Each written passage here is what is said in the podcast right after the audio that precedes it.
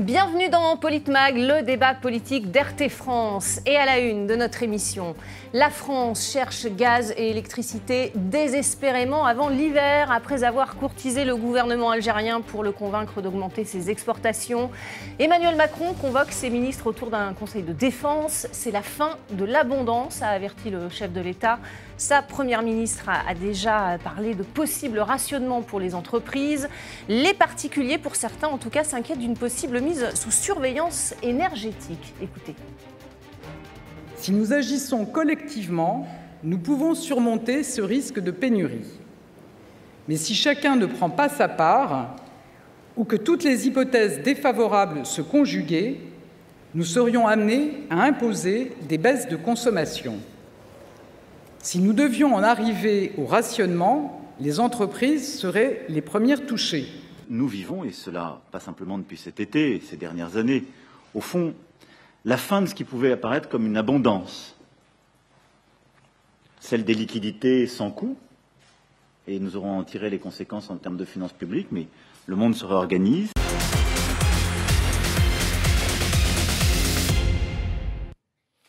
Pour en parler avec moi sur ce plateau, nos éditorialistes RT France au complet pour cette rentrée. Alexis Poulain, bonjour. Bonjour. Comment allez-vous? Bah Bien. Didier Maisto euh, avec nous sur ce plateau également. Bonjour Didier. Bonjour, ça va bien aussi. Ça va super. Et Eric Revel. Bonjour Eric, bienvenue. Bonjour, moi ça va pas bien, non, je Non, on en parlera plus tard si vous le voulez bien. Face à vous, notre invité aujourd'hui, c'est Florian Philippot, président des, des, Patriotes. Bonjour Florian Philippot. Bonjour. Merci beaucoup d'avoir euh, accepté notre invitation sur RT France. L'heure est grave, c'est pas moi qui le dis, c'est le gouvernement. La France risque une pénurie d'énergie comme partout en, Europe d'ailleurs. Tout d'abord pour comprendre, Éric Revel, comment est-ce qu'on en est arrivé là? Bah, écoutez, il y, a plusieurs facteurs. Euh, il y a des facteurs euh, exogènes, je dirais. Bon, euh, la guerre en Ukraine, évidemment, qui surenchérit le prix du gaz. Et puis, il y a des facteurs très, très franco-français. ça, c'est l'électricité. Oui, l'électricité, parce qu'en réalité, si vous voulez, euh, au début de ce quinquennat, euh, le président de la République, euh, sous la pression de l'idéologie dominante écologiste de gauche, a cru bon désinvestir le secteur nucléaire. Hein. C'était tout le plan de, de fermeture, auquel s'est ajouté des problèmes de corrosion et de sécurité sur nos réacteurs. Résultat des courses, résultat des courses, la souveraineté électrique française n'est plus assurée, mais ça a été un choix politique à l'origine. Euh, le président de la République, à la fin de son quinquennat, a expliqué qu'il fallait vite, dans l'urgence, fabriquer des petites centrales nucléaires pour relancer tout ça.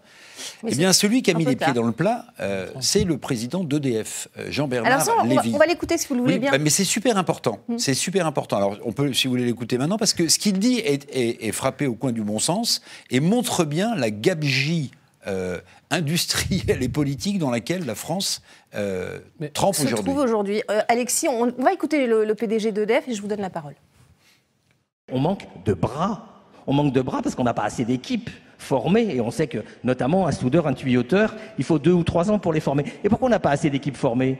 Eh bien parce qu'on nous a dit non, votre parc nucléaire, il va décliner. S'il vous plaît, préparez-vous à fermer des centrales. On a d'ailleurs déjà fermé les deux premières. Et on nous a dit, et d'ailleurs ce sont encore les textes en vigueur au moment où on se parle, on nous a dit, préparez-vous à fermer les douze suivantes. Alors nous, évidemment, avec la filière, on s'est dit, bah, on fait quoi?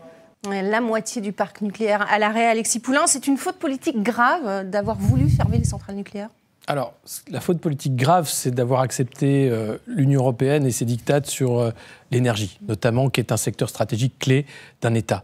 Et donc, euh, un État qui laisse euh, son secteur énergétique à la concurrence, aux lois de Bruxelles, c'est un État mort. Et c'est ce qui se passe aujourd'hui, c'est-à-dire que qu'est-ce qui s'est passé? Déjà, en France, on produisait l'électricité la moins chère d'Europe. On est obligé maintenant de la vendre très chère parce qu'il y a la loi du marché. On a fait entrer des loi acteurs. du marché européen. Européen, bien sûr.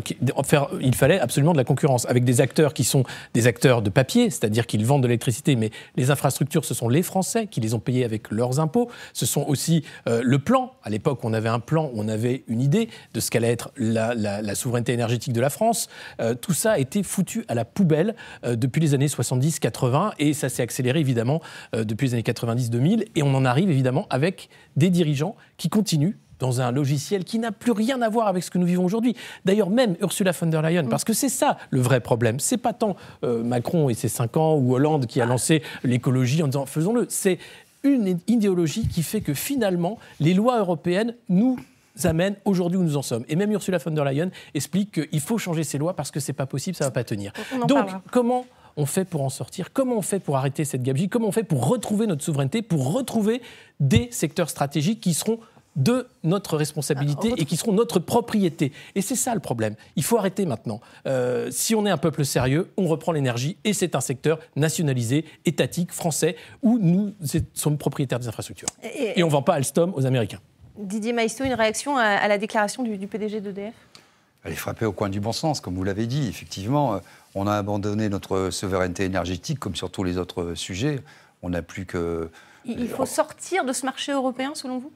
En tout cas, non, il faut effectivement avoir une souveraineté, mais surtout euh, sur tous les sujets. Là, aujourd'hui, on prend nos ordres euh, à Bruxelles. Euh, vous avez parlé effectivement de la guerre en Ukraine qui vient compliquer la donne, mais ce sont des choix politiques. Mais ça, sur l'électricité, ça n'a pas d'impact. Alors, déjà, il y, a deux choses. Sur l'électricité, on vient d'en parler, j'ai rien à rajouter. je pourrais dire qu'on peut comprendre qu'à terme, il faille sortir du nucléaire, réfléchir à des énergies alternatives, pour la pollution, euh, même s'il n'y en a pas beaucoup, euh, évidemment il n'y en a pas comme ça, mais il faut enfouir les déchets ou dans certains pays les stocker à ciel ouvert, ça pose des, questions. Bon, mais on n'a pas d'énergie alternative. Donc on ne va pas abandonner une solution si on n'a pas une autre solution, ça c'est élémentaire. Bon. Euh, ensuite, sur le, gaz. Le gaz, vous avez vu, bon, c'était le fiasco de, Macron qui est allé en Algérie, qui a réservé son gaz aux Italiens. Et après, il a dit non, non, moi j'y vais pour le rail, j'y vais pas pour euh, le gaz. C'est pas le rail, le rail de quoi, mais c'est une très bonne musique, hein, ceci dit. Et puis, euh, et puis, et puis voilà quoi. Donc euh, aujourd'hui, ce qui est le plus sidérant, c'est que nous avons une classe politique qui, qui, se borne à commenter avec des mines attristés des, des événements qu'elle a créés à 100%, qu'elle a assumés. C'est quand même bien Macron qui a fermé les centrales nucléaires. C'est quand même bien Macron qui a ordonné euh, de la régulation euh, du prix et, et, faire en sorte que EDF soit complètement aujourd'hui euh, surendetté. Et, privatisé. Et privatisé.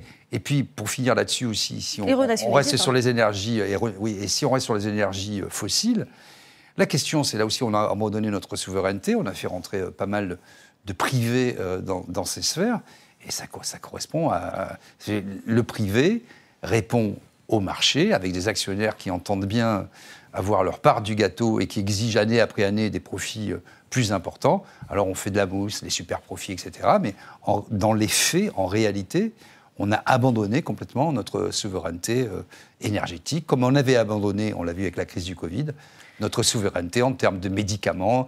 On a dit la Chine, c'est l'usine du monde, nous on va se reposer, on va les regarder travailler, ils vont produire pour nous. Voilà l'impasse dans laquelle nous sommes. Florian Philippot, 1000 euh, euros le, kilowatt, le méga kilowattheure, euh, le mégawattheure, pardon, euh, contre 85 euros il y a un an. votre réaction? Oui, bah ça c'est un des, fruits du marché européen de l'électricité, si vous voulez, où en fait, nous, normalement, avec notre système nucléaire, on ne devrait pas du tout être dépendant du prix du marché on a notre propre énergie, qui est, électricité, qui est produite beaucoup moins cher, même encore que les 85 euros, qui étaient déjà chers, puisque c'était 50 euros avant.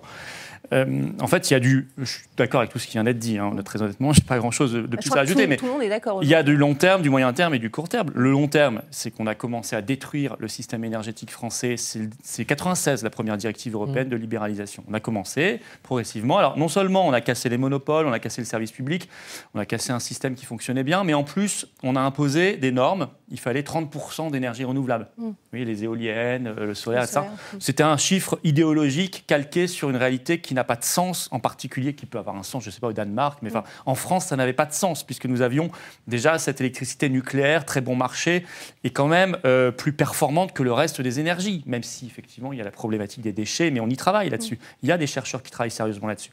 Donc, il y a ça. Le moyen terme, bah, c'est effectivement en plus, on a greffé à, à, cela des choix nationaux complètement dingues politique, politicien, Hollande qui, dans un accord avec les Verts, décide de fermer Fessenheim, Macron qui y ajoute 12 centrales de plus, et puis finalement il rétropédale. Et les mêmes ministres qu'on voit en ce moment vanter le nucléaire, on a retrouvé leur tweet d'il y a trois ans où ils étaient fiers d'avoir fermé Fessenheim. Mmh. Donc ça pose un énorme problème, les mêmes. Donc ça prouve que ces gens-là, euh, euh, je veux dire, sont, sont, des mollusques idéologiques. Elisabeth Borne en tête. Hein. Elisabeth Borne en tête, exactement. Je veux dire, euh, moi sur Fessenheim, je, quand avant la fermeture, j'étais contre la fermeture. Pendant la fermeture, j'étais contre et je suis toujours contre. Mmh. J'avais une analyse, on est nombreux ici à avoir une analyse qui est quand même un peu sérieuse, pas ces gens-là. Et puis le court terme, bah, c'est la guerre d'Ukraine. Là, ça concerne plus le gaz, effectivement. Enfin bon, euh, il n'y a pas une pénurie parce qu'il y a une guerre en Ukraine. Il y a une pénurie parce qu'on a décidé de sanctions qui d'abord ne servent à rien, euh, même sur LCI, ils ont commencé à le dire, euh, sur RTL, pardon, euh, qui ne servent à rien, qui enrichissent même au contraire Poutine, et qui par ailleurs ne, ne produisent en réalité que des dégâts chez nous. La Hongrie, par exemple, a décidé de faire autrement. Elle s'est extraite des, sanctions de l'Union européenne et elle va négocier directement avec Gazprom. Et résultat, elle, elle n'aura pas de pénurie cet automne et cet hiver. Voilà. Donc il y a des choix qui s'accumulent et ça peut créer une énorme catastrophe. Est-ce qu'on peut faire marche arrière, Eric Revel? Alors, ça prendra du alors temps. je vais vous dire, euh, parce que quand on prolonge la déclaration de Jean-Bernard Lévy, je reprends le terme de, Didier, on est dans une impasse. Pourquoi? Parce que ce qu'il dit dans le, devant le MEDEF, hein, puisque c'est là qu'il s'est exprimé devant une ministre d'ailleurs, euh, Agnès Pannier-Runacher, qui, qui, en est quoi tellement elle ne sait pas à quoi répondre, c'est qu'en réalité, puisqu'il a embauché des gens chez EDF pour fermer des centrales nucléaires, la difficulté qu'on a, et là c'est un problème d'années, c'est pas un problème de mois. Eh c'est pour ça, qu'on est dans une impasse. C'est qu'il dit, mais pour avoir des soudeurs qui techniquement maîtrisent les soudures sur le nucléaire, il faut les former pendant 3 à 4 ans. Donc même si vous décidiez là, aujourd'hui, de lancer un programme, si on avait le début d'un euro d'ailleurs pour, pour, pour, construire ces centrales, si vous décidiez de le faire, en fait, elles ne seront pas opérationnelles avant 3 4 ans, ces nouvelles centrales nucléaires. Donc on est réellement quand même euh, dans une impasse énergétique qui est, qui est colossale. Et euh, ce qu'il faut aussi souligner, c'est que ça ne touchera pas seulement les entreprises. Parce que c'est passé un peu sous silence ce qu'a dit Mme Borne concernant les particuliers. Mais elle n'a pas exclu le fait mmh. qu'on aurait des coupures quartier par quartier, a-t-elle dit, peut-être deux heures par-ci, mmh. deux heures par-là, où il faudra se priver d'électricité. Mais dans quel pays vit-on aujourd'hui? On est la France. On est la France. On avait euh, des tas de souveraineté que le monde entier nous enviait. Et aujourd'hui, on a tout bradé sur l'hôtel de, Bruxelles. Et aujourd'hui, on est plus nu que le roi.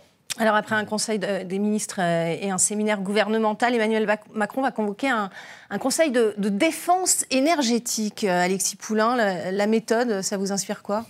Euh, Ça rappelle un peu la crise sanitaire. Oui, c'est un scandale de plus. Enfin, c'est-à-dire que depuis sa prise de pouvoir et particulièrement depuis la crise Covid, Emmanuel Macron a tout fait pour éviter la libération euh, démocratique. Enfin, il y a eu le, vol, hein, bien sûr, de, de, la manifestation des Gilets jaunes avec le grand débat. Ça a été le début hein, de, cette dérive.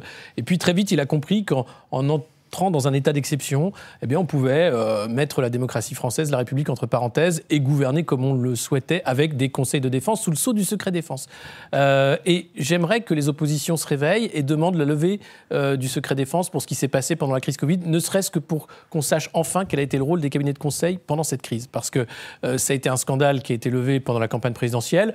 On n'en parle plus beaucoup maintenant, mais il faut voir que ces cabinets de conseil anglo-saxons ont eu accès, eux, à des informations stratégiques et pas les Français. Et là, on a un vrai problème. Et là, sur l'énergie, qu'est-ce qui se passe? Reconseil de défense. Alors, on peut entendre, c'est stratégique, très bien. Euh, mais, pour quelle raison? Pour quelle raison? Eh bien, encore une fois, pour masquer le fait que, comme à l'époque du Covid, il n'y avait pas de masque, il y avait pas, et on ne savait pas quoi faire, donc il, fallait il fallait mentir, il fallait travestir la réalité pour que les Français avalent la pilule. Là, c'est la même chose. Il va falloir expliquer aux Français que cet hiver, vous aurez froid. Cet hiver, vous n'aurez peut-être pas de lumière, mais c'est pour le bien de nos valeurs européennes. Donc, euh, à un moment, ça suffit. J'aimerais que, à la fois, les oppositions politiques se réveillent, que les Français prennent aussi euh, l'ampleur euh, du danger qui est actuellement la pratique du pouvoir d'Emmanuel Macron.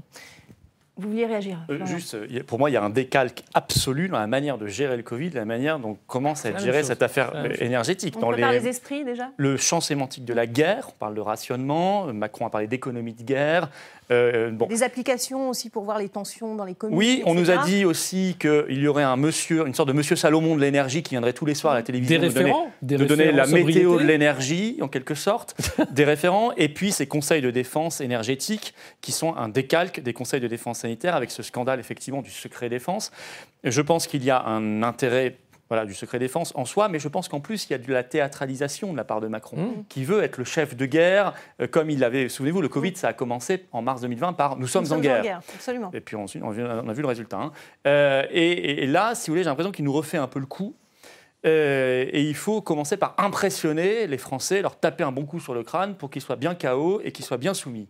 Voilà, et bien obéissant, parce que cet automne et cet le cas hiver, hein, quand on, on voit les sondages. oui, hein. ça va, ça va marcher plutôt bien, je pense au début, en tout cas au début, parce que malheureusement, bah, c'est comme ça, ça, ça marche quand même plutôt encore bien. Il y a des gens qui se sont réveillés, qui comprennent que tout ça est quand même assez hallucinant, mais il y a encore beaucoup, beaucoup trop de gens, parce que aussi, euh, et là je rejoins ce qui vient d'être dit, les oppositions euh, ne jouent pas leur rôle. Elles ont accepté le piège de Macron de partir deux mois en vacances. Elles ne se sont pas posé la question de savoir pourquoi il n'y avait pas de session extraordinaire en septembre, alors que normalement il y en a depuis au moins 20 ans. Les parlementaires reviennent. À un en moment où quand même il y a des choses à faire en France. Je veux dire, l'actualité est quand même super brûlante. Marine Le Pen qui a demandé quand même que soit reconvoqué. Oui, mais Marine Le Pen n'a pas demandé par hasard. Il y a une campagne, et ça, bravo à tous ceux qui se bougent sur les réseaux sociaux. Il y a une campagne vis-à-vis des députés RN et sur les réseaux sociaux qu'on a animée avec d'autres pour dire rentrez de vacances, quittez vos cocotiers et venez bosser un petit peu. Alors- Et, et moi, je serais elle, Marine Le Pen, je ferais un coup d'éclat beaucoup plus fort. Je réunirais mes 89 députés et je les mettrais devant l'Assemblée nationale en disant maintenant on veut siéger. Marine Le Pen qui a écrit à, à Elisabeth Borne, et je vous donne la parole, euh, Didier. Euh, regardez, elle a écrit une lettre justement sur, euh, sur la méthode euh, critiquée justement de, de ce Conseil de défense.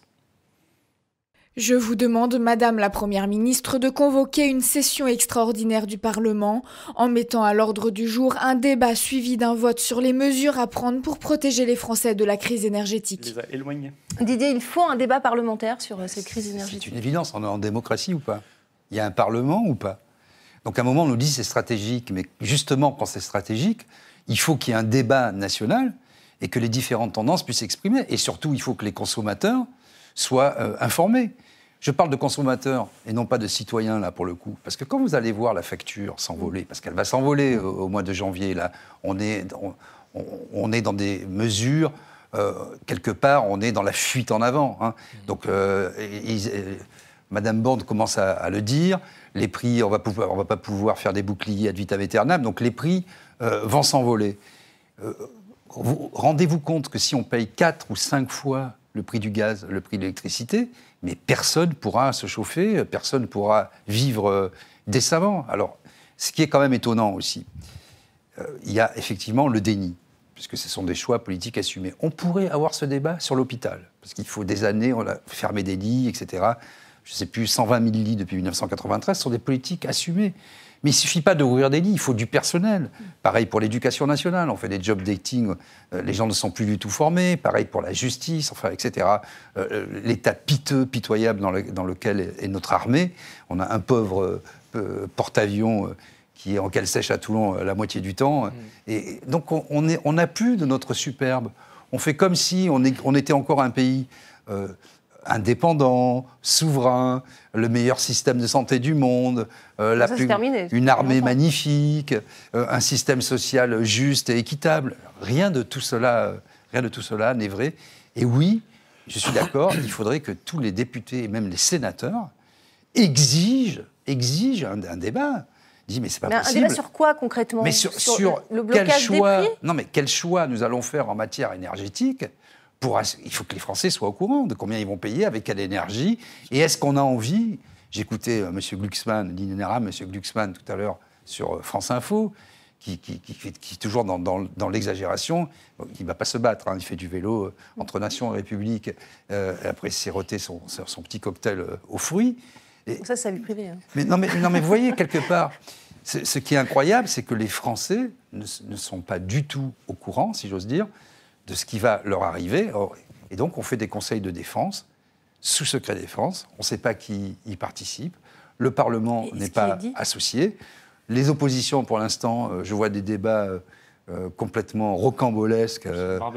euh, bah, c'est c'est complètement délirant, je veux dire, dans, dans l'état dans lequel est le pays et ce qui nous arrive. Le barbecue, c'est notre sexe des anges. Mais, mais- mais c'est incroyable. D'ailleurs, on n'entend plus les écologistes C'est sur le, incroyable. sur le nucléaire. Je ne sais pas si vous avez remarqué, c'est mais, mais, euh, ils ne s'expriment plus. Mais il y a quand même quelque chose qui est assez inquiétant, c'est que euh, je pense que le président de la République et le gouvernement devraient se méfier de la réaction de la rue. C'est Pourquoi ça, je vous dis C'est ça ma prochaine question. pourquoi je vous dis ça? Parce que euh, on s'est dit à un moment donné, euh, le mouvement des Gilets jaunes, c'était un mouvement qui a pris l'ampleur qu'il a pris. Il y avait évidemment des demandes fortes, mais il y avait aussi le fait que l'Assemblée nationale n'était pas représentative.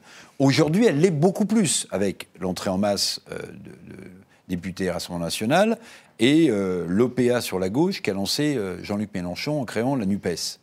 Mais le problème, c'est qu'aujourd'hui, les gens qui regardent ce spectacle-là sont peut-être représentés à l'Assemblée nationale, mais ils ont le sentiment que le président de la République enjambe le débat, démocratique en tenant absolument pas compte du fait que son parti est minoritaire et que la soupape de sécurité que pouvait constituer cette nouvelle Assemblée nationale, elle, ne va pas jouer son rôle. Parce que précisément, il gouverne, si j'ose dire, par oukase, il gouverne avec des conseils de, défense dont on ne saura rien, et il est le seul à décider. Donc attention à ce qui est en train de se passer, parce que la colère qui pouvait être canalisée dans une Assemblée qui aurait travaillé en, en représentant beaucoup plus largement le peuple français, elle est tenue à l'écart, comme l'ensemble des parlements. Le, Sénat euh, est plutôt proactif, mais il, n'a pas le dernier mot. Et ça, ça peut être extrêmement dangereux pour le climat social et ce qui peut se passer dans la rue. N'oubliez pas que la CGT appelle à des journées de grève. Pour l'instant, tout le monde regarde ça de très loin, mm. au mois de septembre. Donc attention à cette, à cette mèche qui pourrait enflammer la rue. Alexis et Didier après. Bah, c'est évident que, et ce n'est pas un sentiment des Français, c'est une réalité de la pratique du pouvoir d'Emmanuel Macron. Euh, la démocratie, ça l'emmerde, excusez-moi du terme. Il voulait emmerder une partie des Français, mais la démocratie, ça l'emmerde. S'il n'a pas la majorité absolue, ça ne peut pas fonctionner. Et qu'est-ce qu'il fait? Ben, Il continue dans la logique Covid, euh, état d'exception, état d'urgence, conseil de défense, euh, aéropage de sages sélectionnés sur le volet avec maintenant le, le, comité national, le conseil national on va en parler dans la deuxième partie. Bien sûr. Et, et, tout ça, euh, bah, profite finalement d'un enfermement du pouvoir. Euh, on le voit partout sur la scène internationale prendre veste sur veste, euh, que ce soit en Algérie, mais ailleurs. Enfin, il n'y a rien qui va en réalité. Le Conseil national de refondation qui est l'antithèse du Conseil de défense. Mais qui, ne, qui, ne, sert à rien puisque on a le, Conseil économique, social et environnemental, qui est déjà une instance de délibération où parlementaires peuvent rencontrer des gens de la société civile. On a les assemblées, qui, et ça suffit largement. Donc pourquoi créer une sorte de, de lieu de courtisanerie, encore un, puisqu'il ne fonctionne que par la courtisanerie. Et c'est bien ça le problème, c'est qu'on est en république monarchique. Et, là où la cinquième pouvait fonctionner avec un chef de l'État fort, conscient des enjeux géopolitiques et conscient aussi de l'importance de la souveraineté d'un pays comme la France, ça ne marche pas avec un personnage inféodé au cabinet de conseil comme Emmanuel Macron. Didier. Cette histoire euh, remonte à loin en fait, parce que l'Assemblée nationale euh, et la Commission européenne et le Parlement européen sont sous l'emprise des lobbies. Euh, très clairement depuis 40 euh, ans au moins. Je me souviens de la commission Attali, donc ça remonte, hein, années 90, pour la libération de la croissance, etc., où il y avait quantité euh, de chefs d'entreprise, de secteurs réglementés ou non réglementés, qui faisaient des notes, je vous en parle en connaissance de cause, pour que le pouvoir commande, exécute par ordonnance, décide par ordonnance. Donc en fait, l'action conjuguée des lobbies, des cabinets de conseil, cette vieille lune de gouverner par ordonnance parce que le Parlement et le, ça va, on ne va pas perdre de temps. À la faveur du Covid, le, truc génial, c'est le Conseil de défense. C'est pour ça qu'il y a une dramatisation, une théâtralisation euh, à outrance, parce qu'on on fait peur à tout le monde, et puis euh, vous avez vu cette dramatisation aussi elle s'exprime euh, dans la rue par parfois des policiers qui répriment alors qu'ils devraient réprimer les bonnes personnes. Hein. je me souviens des, Gilets jaunes, par exemple. Donc voilà, on a tous les éléments, et à la faveur de, du Covid ou de la crise énergétique, on est dans des régimes d'exception. Les, les, derniers mois, les trois dernières années, on est allé de régime d'exception en régime d'exception, et ça va continuer, parce que là encore, ce Conseil de défense n'a peu à voir avec la démocratie. C'est à vous. Oui, bah très, non, mais très rapidement. Et bien sûr, il y a cette dérive qu'on connaît bien macroniste, mais je pense que les oppositions ont leur responsabilité. Euh, c'est-à-dire qu'elles ont quand même maintenant non seulement un minimum de pouvoir, mais une caisse de résonance, elles doivent poser les vraies questions, mm. y compris les questions qui fâchent. Bon, est-ce qu'on continue avec cette politique euh, de sanctions? La Hongrie a dit non. Pourquoi la France est obligée de dire oui? Est-ce qu'on continue à suivre les politiques de l'OTAN, de l'Union européenne, le marché européen d'électricité L'Espagne et le Portugal a dit nous, on s'en retire. Alors, comme ils restent dans l'Union européenne, c'est un peu un piège, ils sont obligés d'y revenir en mai prochain, je le signale quand même au passage, mais au moins ils vont passer l'hiver sans être dans ce marché européen de l'électricité.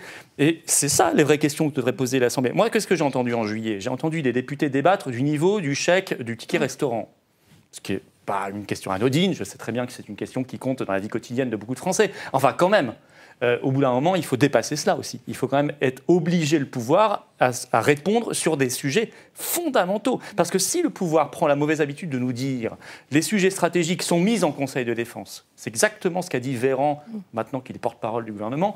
Euh, il a dit on ne peut pas, sur l'énergie, le faire devant le Parlement parce que c'est un sujet stratégique. Donc ça veut dire quoi? Que le peuple français ne peut plus se mêler de ce qui est stratégique dans son propre pays, mais ça pose un énorme, un énorme problème. Donc euh, les oppositions doivent jouer leur rôle revenir le plus vite possible, poser les vraies questions, faire des vraies commissions d'enquête, mais des vraies à l'américaine. hein. Euh, ils en ont- elles en ont le pouvoir, hein, l'utilisent très peu. hein. Aller sur place, chercher les pièces, chercher les dossiers, faire des vraies choses, et puis euh, éclairer au maximum les Français qui de toute façon vont se faire entendre. Je suis d'accord, je pense que nous, on Éclairer sans mauvais jeu de mots, ce sera oui, sans jeu de mots, mais il y en a beaucoup avec ce sujet-là.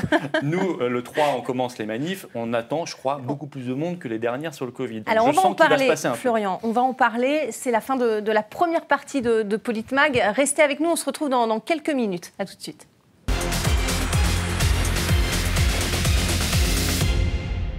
Bienvenue dans la deuxième partie de, de Politmag. On continue de, de parler bien sûr de la crise énergétique en France. Le gouvernement appelle les Français à faire des efforts. D'ailleurs, 58% des sondés sont prêts à réduire leur consommation énergétique, mais, juste un peu, hein, pour 43% d'entre eux. Euh, et c'est pas nouveau, puisqu'en 1973, Georges Pompidou faisait déjà appel à l'esprit d'économie du peuple français. Écoutez. Économisons l'essence, économisons l'électricité, économisons le chauffage, et cela suffira à diminuer notre consommation. Si la pénurie de pétrole devait se prolonger pendant des mois et des années, tous les pays finiraient par en subir les conséquences directes ou indirectes. Le devoir du gouvernement est donc de se préparer à prendre des mesures sérieuses, graves. Des mesures sérieuses et graves, Éric Revel. Est-ce que ces deux situations, euh, celles que l'on vit aujourd'hui, sont comparables? Bon, c'était euh, l'époque où la, la télévision publique, si je me souviens bien, euh, diffusait des spots. C'était la chasse au gaspillage. Vous vous souvenez C'était le mot, hein, la chasse au gaspillage. Il fallait chasser le gaspillage, donc. Il y avait un petit personnage, c'était le gars. Alors, c'était une situation euh, paradoxalement peut-être plus sévère en réalité, parce qu'il y avait le premier choc pétrolier en 1973, qui était suivi d'un second choc pétrolier en 1979, lorsque l'OPEP a décidé de fermer un peu les vannes, et comme euh, l'offre de pétrole n'était pas suffisante et que la demande était assez forte, parce qu'on était encore dans les 30 glorieuses, Et on n'avait les pas de économies... pétrole, mais on avait des idées à l'époque. Oui, alors on avait des idées, mais ce que je veux dire, c'est que là, on a assisté à un surenchérissement du prix du baril de pétrole qui a posé de, sérieuses et, graves difficultés. Mais euh, quand on écoute Georges Pompidou à cette époque-là, euh, quand on a le son et l'image en tête, euh, il n'est pas du tout, me semble-t-il, dans euh, l'idée, dans le ton et dans la forme de terroriser, d'inquiéter, d'apeurer. Pas du tout.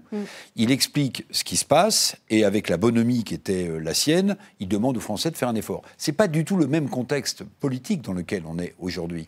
Depuis le nous sommes en guerre sur la crise du Covid, on a l'impression que les Français sont perpétuellement tétanisés, contrôlés par une peur qui vient du, du sommet euh, du pouvoir, et qu'avec cette peur-là, lorsque, enfin, c'est le prince de Machiavel, quand on maîtrise la peur, on maîtrise les âmes euh, des gens en réalité. Et c'est ce contexte de, de- de peur qui tétanisera peut-être les Français jusqu'au moment où il se passera peut-être quelque chose qui est totalement différent, me semble-t-il, euh, de l'époque dont vous parliez, c'est-à-dire des années 70. Euh, vous vouliez euh, réagir Oui, mais je crois, je crois qu'il enfin, il, il faut arrêter d'avoir peur, en Mm. fait, parce que euh, justement, tout ça n'est pas très sérieux. On a affaire à, des gouvernants qui sont dépassés, en fait. Euh, je le disais euh, lors de, de l'épisode Covid, euh, ce sont des gens qui sont issus des cabinets de conseil, qui sont faits pour les temps calmes, mais pas pour les temps de tempête. À partir du moment où ça dépasse le- la feuille de route, hein, qui est simplement la libéralisation, le profit, la financiarisation de tous les secteurs de la vie quotidienne, ils ne savent plus quoi faire. Et on le voit bien, Emmanuel Macron n'est pas un président de crise. Et ce sont des mauvais choix systématiques, quasiment.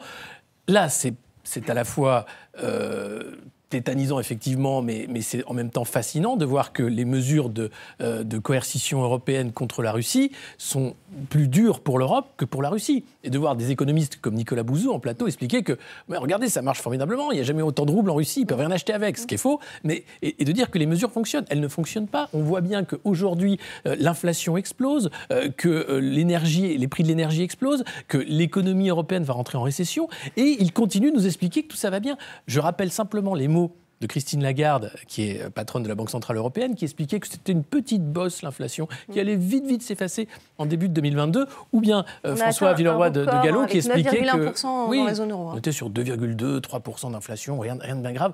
Euh, ces gens-là, soit sont incompétents, soit mentent sciemment.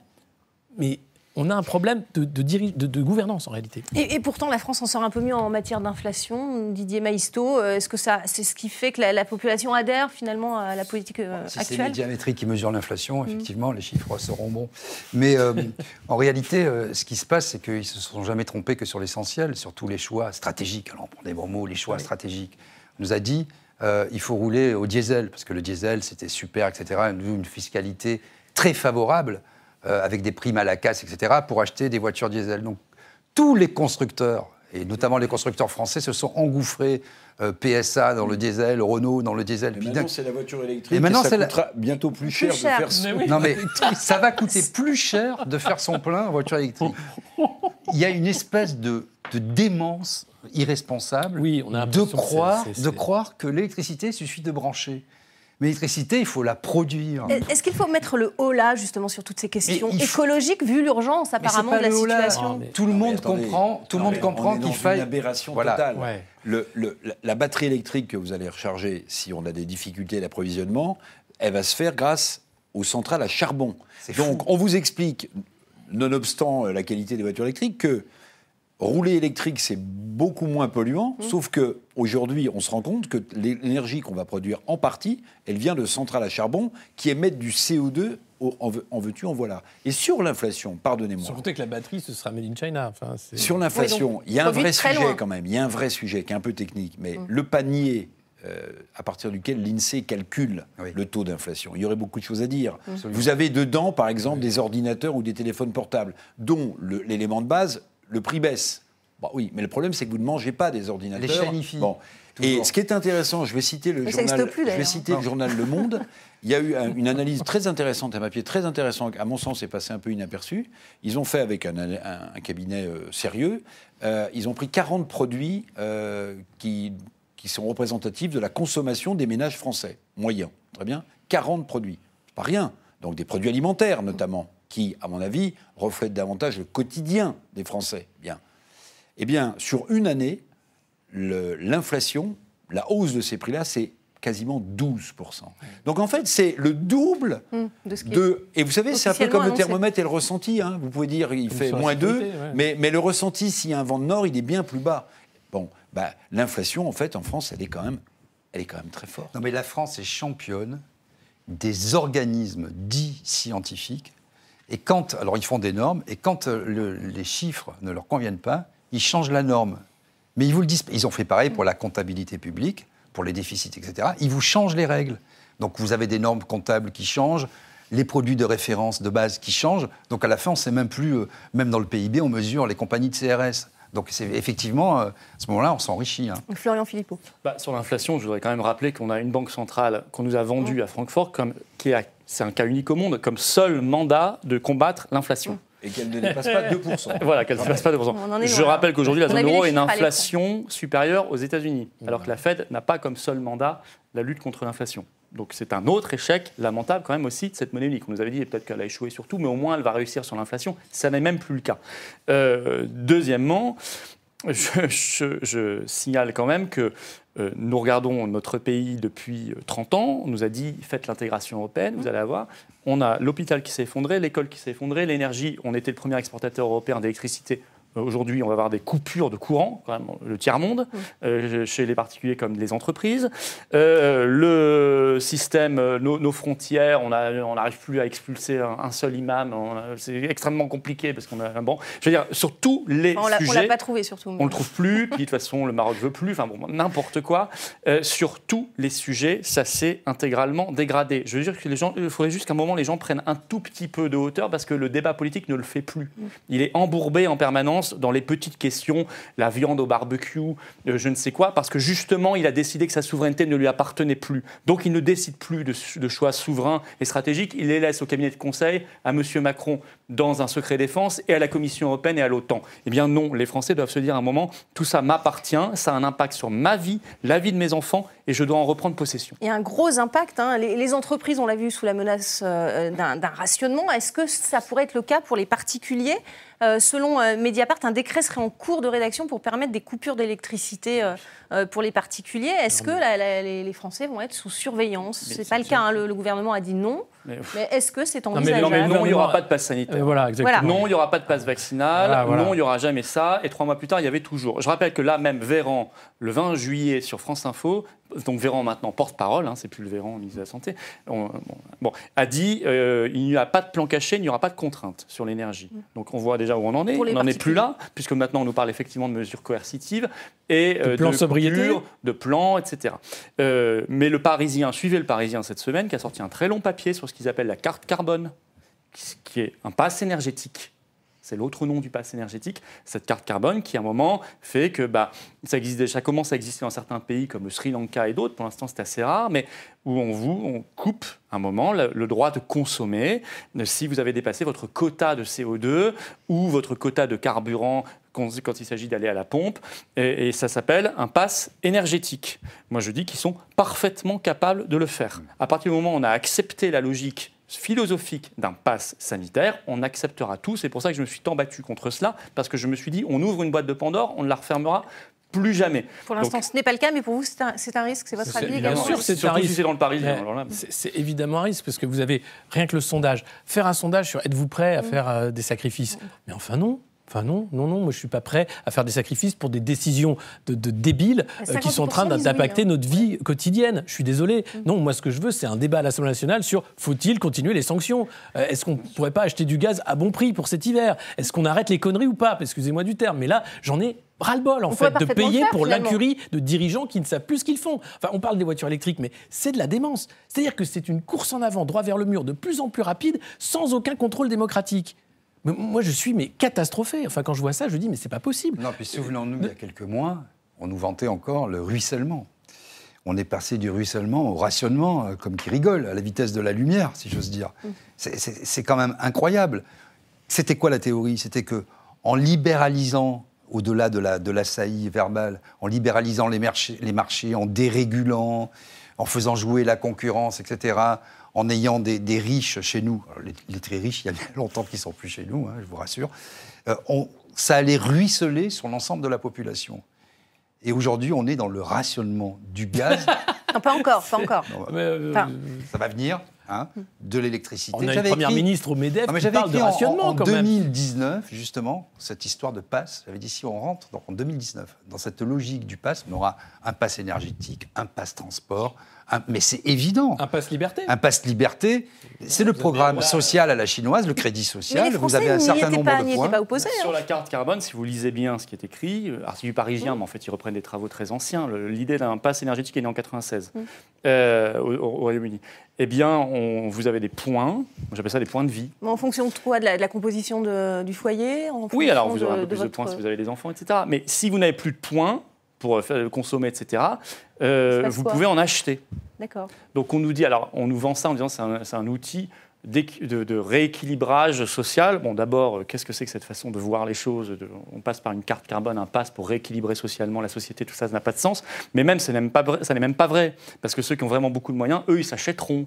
Ils achèteront les, les points nécessaires pour continuer à consommer, etc., etc., à voyager, à prendre l'avion. Concrètement, c'est ça. hein. C'est est-ce que vous pouvez acheter de la viande, plus ou moins, prendre l'avion, plus ou moins, et euh, remplir votre, euh, votre voiture, plus ou moins. Ça sera globalement ça, avec deux, trois trucs en plus, quelques activités de loisirs, etc. Ce ne sera, ce sera pas tous les achats, pas toutes les activités, mais ce sera celles qui seront considérées comme les plus polluantes, par les mêmes qui sont en train de nous faire importer du gaz de schiste dégoûtant américain et euh, de rouvrir nos centrales à charbon. Donc, si vous voulez, ils n'ont pas de leçon écolo à nous donner.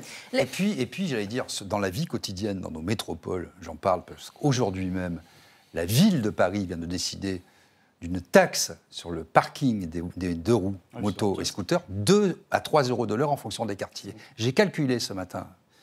Ça fait 300, en fonction de votre métier, de vos horaires, de 350 à 600 euros par mois. Les deux roues dans les métropoles, et notamment à Paris, c'est une solution de facilité. Elles sont Et ce au- ne sont pas les plus riches. elles les sont aux normes. Euro 4.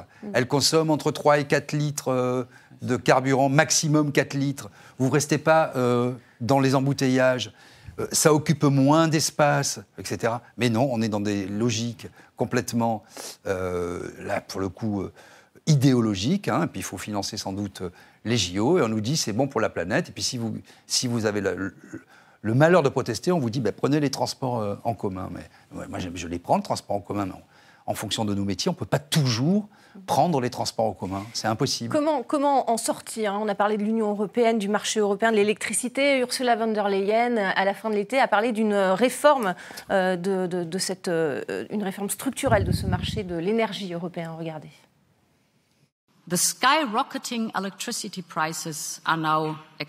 La montée en flèche des prix de l'électricité met aujourd'hui en évidence pour différentes raisons les limites de la conception actuelle de notre marché de l'électricité. Il n'est plus adapté aux besoins et c'est pourquoi nous, la Commission, travaillons maintenant à une intervention d'urgence et à une réforme structurelle du marché de l'électricité. Alors, comment quelle forme pourrait prendre cette réforme structurelle, Éric Revel, quand on sait que c'est l'Europe, je le rappelle, qui fixe le prix de l'électricité. Euh, à quoi, à quoi bah, faut-il s'attendre selon La, réponse est dans votre question, c'est-à-dire qu'on a l'impression d'un mauvais sketch quand même. On a, enfin, si ce n'était pas aussi grave, quand on écoute Madame von der Leyen, on a envie ou bien de rigoler très fort, ou bien de se mettre très fortement en colère. Parce que la réglementation des tarifs euh, voulue par Bruxelles, c'est ce qui plombe aujourd'hui les factures des entreprises et des Français. C'est ça, c'est cette décision-là, hein, puisque c'est la, dernière entreprise qui produit l'électricité donc au plus cher, qui euh, donne le tempo du prix de l'électricité mmh. sur le reste. Bon. Cette libéralisation-là, on voit bien aujourd'hui, c'est un non-sens absolu. Donc Madame von der Leyen, qui a vanté pendant des mois, en héritant euh, de ses décisions, mais qui les a soutenues et vantées, aujourd'hui elle est en train de nous expliquer que c'est une mauvaise solution et qu'il faut revoir le tarif euh, réglementé de l'électricité. Mais attendez, mais, mais et tout ça à la baisse, on espère. En tout bien, Oui, oui, non mais non mais d'accord, mais mais tout ça dans un silence assourdissant des pouvoirs politiques nationaux qui constatent en fait qu'ils ne décident de rien parce qu'ils sont fait imposer un tarif réglementé inique et on est en train de leur vendre une réforme. Et vous entendez des présidents de la République, des présidents de conseil euh, monter au créneau pour dire Mais attendez, madame, vous avez foutu dans le mur Pas du tout. Il y a, quelqu'un qui nous a quittés récemment, c'est euh, Mikhail Gorbatchev, mm. qui, a, décidé, quand le système ne marchait plus, l'URSS, de dire Bon, on va changer. Mm. Euh, L'Europe aujourd'hui, c'est à peu près l'URSS à l'époque de Gorbatchev. Il n'y a plus rien qui marche. on nous a promis la paix, c'est la guerre. On nous a promis que les prix allaient baisser grâce à la concurrence. Tout explose, l'inflation explose. L'euro devait être une monnaie magique. C'est la monnaie qui maintenant est la pire du monde. Aujourd'hui, si on avait des politiques à la hauteur, eh il ferait la même chose qu'a fait euh, Mikhail Gorbatchev à l'époque. Il dit bon, on arrête, on siffle la fin de la récré, c'est fini, le système ne marche plus. On n'a pas en France Emmanuel Macron, qui voulait être le champion de l'Europe, rappelez-vous, en 2017, il a fait campagne là-dessus. Aujourd'hui encore, c'est lui qui défend cette idée européenne formidable. Euh, c'est pas lui qui va foutre en l'air un système qui nous impose maintenant un monde de Shadok. Donc il faut maintenant des responsables politiques à la hauteur qui vont dire on ne peut pas continuer et donc désobéir et donc détricoter un système qui maintenant joue contre les peuples et contre les pays. L'Espagne et le Portugal ont réussi à avoir une, exception justement. Ils peuvent de nouveau refixer le, prix de l'électricité. mais euh, c'est des exceptions. il suffit de les prendre politiquement. il y, a quand même une différence importante. Pardonnez-moi de. Oui, c'est que le Portugal et l'Espagne sont ce qu'on appelle des îles électriques, c'est-à-dire qu'ils n'ont pas besoin euh, d'importer parce que l'électricité ne se stocke pas. C'est l'acheminement qui est compliqué, donc on leur donne une donc En fait, en hein. fait, ils sont entre guillemets autonomes, donc ils peuvent décider cela. Nous, on est tellement euh, corseté, comme l'électricité ne stocke pas, c'est que quand vous en manquez, vous en achetez en fait, hein, à vos voisins. Hein, donc on en est là. Hein. Oui, puis au niveau national, parce que je sais qu'on dit souvent que les Français ont la mémoire courte.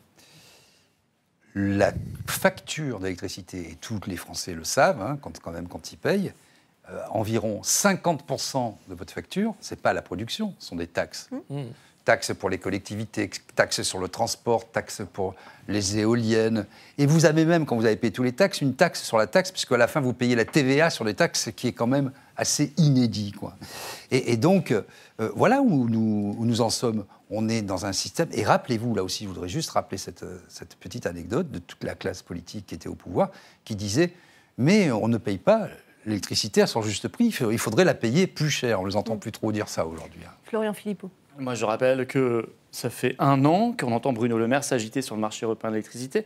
Il a fait une déclaration en septembre 2021 parce que moi je suis cette affaire depuis très longtemps, en disant il ne va plus du tout, il faut le réformer. Il n'a rien obtenu. C'est quand même le signal quand même dramatique, effectivement, d'un effondrement de notre pouvoir, notre souveraineté nationale sur un sujet ô combien stratégique pourtant, l'énergie. Ni Macron ni Bruno Le Maire, son ministre de l'économie, n'ont obtenu quoi que ce soit, alors qu'ils en ont parlé, vous faites le compte, je pense qu'ils en ont parlé au moins 15 fois en un an. Et il, a fait, il faut que Ursula von der Leyen, qui n'est élue par personne, qui n'a pas de légitimité, qui arrive comme cela, dise on va faire une réforme, on ne sait pas quelle réforme. Moi je reste, vous savez, tant que je ne vois pas la réforme, je vais rester extrêmement prudent, parce que je m'attends toujours au pire avec ce système. Hein. Je ne sais pas si on aura vraiment mieux derrière. Je ne sais pas si on n'aura pas conjugué à cela effectivement des rationnements, des pénuries, des passes ou je ne sais quoi qui seront additionnés au système. Dans tous les cas, nous ne pouvons pas continuer comme cela. On peut citer l'Espagne et le Portugal. Oui, ils ont obtenu une dérogation, mais elle est temporaire. Mm. Ils l'ont obtenu parce qu'ils sont cet argument effectivement de l'île euh, électrique. Nous, la France, on la demanderait à un bureau à Bruxelles, on ne nous la donnerait pas. Mm. C'est parce qu'on a tenté, etc. On nous a dit, vous, vous n'avez pas les mêmes arguments que l'Espagne, donc taisez-vous. Donc nous, on ne peut pas. Mais la France, nous, nous n'avons aucun intérêt au marché européen d'électricité. Pour nous, il ne faut pas de marché européen d'électricité. Ce qui ne veut pas dire qu'on sera isolé dans le monde, qu'on n'échangera pas quand on aura besoin, comme le font tous les pays. Euh, on a besoin, ou on revend, ou on achète de, l'énergie. On le fait. On n'a pas besoin d'être dans l'Union européenne et dans un marché européen d'électricité pour faire cela. Tout le monde sait le faire, euh, surtout euh, maintenant au XXIe siècle. Donc c'est de la foutaise. On nous vend quelque chose dont on n'a pas besoin, qui fait grimper les prix, qui rend tout plus compliqué, et nous devons revenir à un système national. Alexis. Il ne faut pas attendre des responsables des problèmes qu'ils apportent des solutions. C'est là tout le problème. Euh, quand Emmanuel Macron est, à Bercy. L'affaire Alstom, c'est, tout est dit. Mm. C'est-à-dire que vous avez là un, secteur stratégique, les turbines nucléaires, qui est vendu à un euro symbolique à une boîte américaine euh, pour plomber un, secteur clé français, fait par un ministre qui travaillait pour Uber par ailleurs, enfin qui n'a fait que travailler pour des intérêts étrangers en l'occurrence américains ou anglo-saxons en général. Donc à un moment, Très bien, pourquoi pas on, a, vendu la globalisation, la Chine, etc., la financiarisation du monde, l'Europe, qui était la paix, etc. Euh, aujourd'hui, les constats sont clairs. Enfin, tous les Français peuvent voir que ça ne fonctionne pas, voire pire, que c'est contre-productif. Donc il ne faut pas attendre des gens qui ont mis ce système en place, qui maintenant, main sur le cœur, vous parlent de souveraineté, qu'ils vont apporter mm. les solutions. Ils en sont incapables. Et puis, et puis, on est un pays béni des dieux, aussi bien pour la géographie euh, regardez, on est le, deuxième, euh, euh, on a la deuxième surface maritime en termes de littoral de la planète, de la planète, des fleuves, une, une industrie qui avait été voulue par le général de Gaulle, qui était puissante, qui était organisée, une certaine souveraineté. En, cinq ans, ça a commencé avant, en réalité. Hein, ça a commencé. ça s'est précipité. ça a, commencé avec, avec la non-reconnaissance du vote contre la Constitution européenne, on, peut dater à cette période-là, on a abandonné complètement notre souveraineté, et donc on réagit finalement, on s'aligne sur des, si je veux pas être insultant. Est-ce qu'on va la retrouver cette souveraineté selon vous? Bah, Il suffit de... Oui, bien sûr. Il faut, il y a, une solution pour ça. Bah, c'est respecter le vote des Français et sortir de l'Europe. Pour terminer, je voulais que vous réagissiez également euh, au maire d'un village de l'Oise qui ne ah laisse de plus payer, les factures d'électricité et qui mmh. encourage d'ailleurs euh, les autres. Oui, parce que les collectivités locales ne bénéficient pas d'un tarif mmh. réglementé. Mmh. Donc les collectivités locales, je ne parle même pas des entreprises, mais les collectivités locales vont prendre cette euh, flambée du prix des de manière absolument incroyable. Quand vous ajoutez à cela, et ça a été un des gros sujets de discussion entre euh, Emmanuel Macron et les représentants des collectivités locales, qu'on leur a ponctionné un certain nombre de, ressources à ces collectivités locales en leur laissant euh, les services qu'ils devaient exécuter, vous vous rendez compte que la plupart des collectivités locales sont dans des situations de trésorerie financière compliquées. Si vous ajoutez à cela qu'elles vont se prendre de plein fouet l'envolée du prix de l'énergie, vous avez peut-être devant vous un truc qu'on n'a jamais vu encore, c'est-à-dire des faillites mm. de collectivités locales. Et les maires disent, je vais, je vais. Qui étaient surendettés, des villages, euh, oui, euh, et des choses comme ça. Les impôts fonciers ont augmenté déjà. Hein. oui, oui, bah, bah, bah, bien sûr, tout explose. La taxe d'habitation a été supprimée en partie, mais, mais l'État s'est récupéré sur l'Est. Mais il y a une autre forêt qui cache la forêt de la crise énergétique. Pardonnez-moi, puisqu'on parle de l'Europe, c'est la dette. Parce que on est dans une situation absolument hallucinante. Euh, Florent Philippot rappelait tout à l'heure que le dogme de la BCE créé sur le modèle de la Bundesbank, c'est de ne pas dépasser les 2% d'inflation. Mais aujourd'hui, euh, l'accumulation de dettes, notamment françaises, a fait que, pour éviter que la France se trouve dans une situation un peu compliquée comme celle de la Grèce à une autre époque, on a fait marcher la planche à billets. Mmh. La BCE a racheté massivement toutes les dettes, et notamment françaises, qui se présentaient. Le quoi qu'il en coûte plus le reste, c'est 600 milliards d'euros de plus de, euh, de, dettes sur un quinquennat. Mais le problème, c'est que quand vous avez un accroissement formidable de la masse monétaire et qu'en face vous avez une production qui ne croît pas dans les mêmes termes, eh bien, vous avez ce qu'on appelle de l'inflation. Mm. Donc, au début, l'inflation était conjoncturelle. Christine Lagarde avait raison, parce que c'était le décalage après la crise de la Covid entre la reprise économique euh, entre l'offre et la demande. Mais aujourd'hui, on est sur une inflation qui est beaucoup plus structurelle, parce que la BCE, même si elle dit qu'elle va faire attention maintenant, elle a émis beaucoup, beaucoup, beaucoup, beaucoup d'argent, et donc elle a alimenté elle-même le, niveau de l'inflation. Et la pire des choses, c'est peut-être pas la récession qui nous guette, c'est la stagflation. Parce que la stagflation, c'est de l'inflation forte mm. avec une croissance molle, et tous les banquiers centraux vous le disent, c'est très difficile de sortir de la stagflation parce que la croissance, pour la relancer, il faut baisser les taux, mais pour combattre l'inflation, il faut augmenter les taux. Donc, si vous voulez. On va, va pas en débattre, on n'a plus le temps, malheureusement. Non, mais, non, mais un taux unique en Europe, parce que c'est ça qu'on nous a vendu avec l'euro, un taux unique pour gérer autant de conjonctures différentes, ça ne marche pas. Ce sera le mot de la fin. On va passer au, coup de gueule et au coup de cœur de Politmag.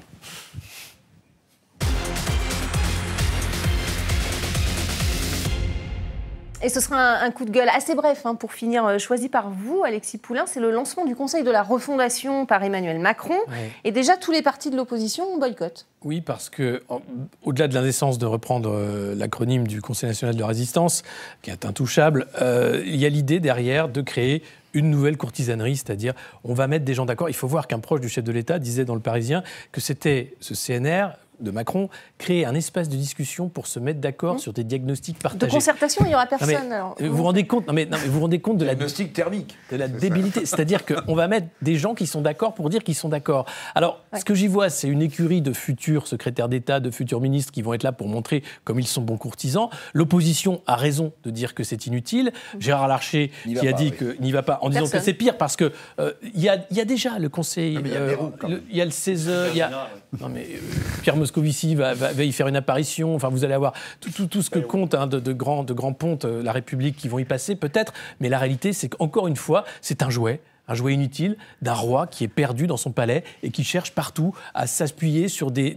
outils qui ne sont pas des outils de pouvoir en réalité. C'est de la communication, c'est de la réassurance, c'est de la courtisanerie, mais ça ne sert à rien ni pour le pays, ni pour les Français. Euh, et donc, Heureusement, là, les oppositions euh, ont été unanimes pour dire niette. Florian, je vous laisse euh, une dernière réaction à ce conseil de la, de la refondation, puisque vous êtes notre invité aujourd'hui. Euh, oui, bah, écoutez, je suis totalement d'accord, si ce n'est que ça permettra de donner une nouvelle casquette, une énième casquette à M. Bayrou, qui en sera le secrétaire général.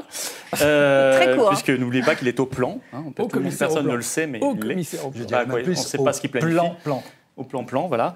Euh, non, euh, oui, je suis d'accord. Les oppositions, pour le coup, ont bien joué. Il faut absolument boycotter ce genre de truc. Il faut faire mourir ce genre de truc. C'est nous prendre pour les imbéciles, ce genre de choses, et c'est très grave. On, va suivre cela. Merci à tous, en tout cas, euh, d'avoir participé à ce Politmac de, de rentrée. C'est la fin de cette émission. Merci à vous pour votre fidélité, et on se retrouve très vite.